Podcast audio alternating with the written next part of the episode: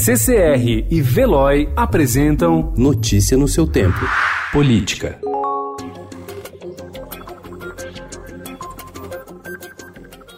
O Ministério Público Federal acusou ontem o jornalista Glenn Greenwald de participar do esquema de invasão de celulares e roubo de mensagens de autoridades públicas, como o ministro da Justiça e Segurança Pública, Sérgio Moro, e o procurador Deltan Dallagnol, coordenador da Força Tarefa da Lava Jato. Além de Greenwald, outras seis pessoas foram denunciadas por organização criminosa, lavagem de dinheiro e interceptação telefônica sem autorização judicial.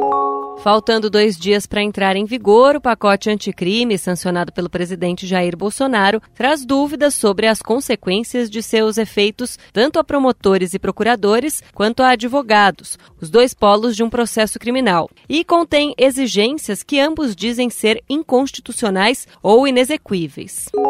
Ministros do Superior Tribunal de Justiça, ouvidos reservadamente pelo Estadão, avaliaram que a tendência atual da Corte é não retirar das autoridades do Rio as investigações do assassinato da vereadora Marielle Franco, do PSOL, e do motorista Anderson Gomes. Um parecer da Advocacia Geral da União é contrário à federalização do caso, endossando a opinião do ministro da Justiça, Sérgio Moro.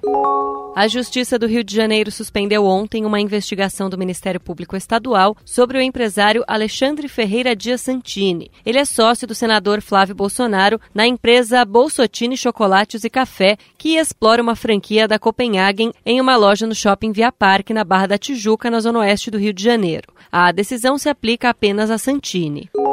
Um impasse entre o governo e o Congresso ameaça o futuro da principal fonte de financiamento da educação básica no país. A vigência do Fundo de Desenvolvimento da Educação Básica, o Fundeb, termina no fim de 2020 e ainda não há consenso sobre o formato que passará a vigorar a partir do próximo ano. A pressão aumenta por causa das eleições municipais, já que prefeitos dependem dos recursos para pagar o salário de professores e pressionam deputados a aumentar a fatia destinada às cidades. Notícia no seu tempo. Oferecimento CCR e Veloy.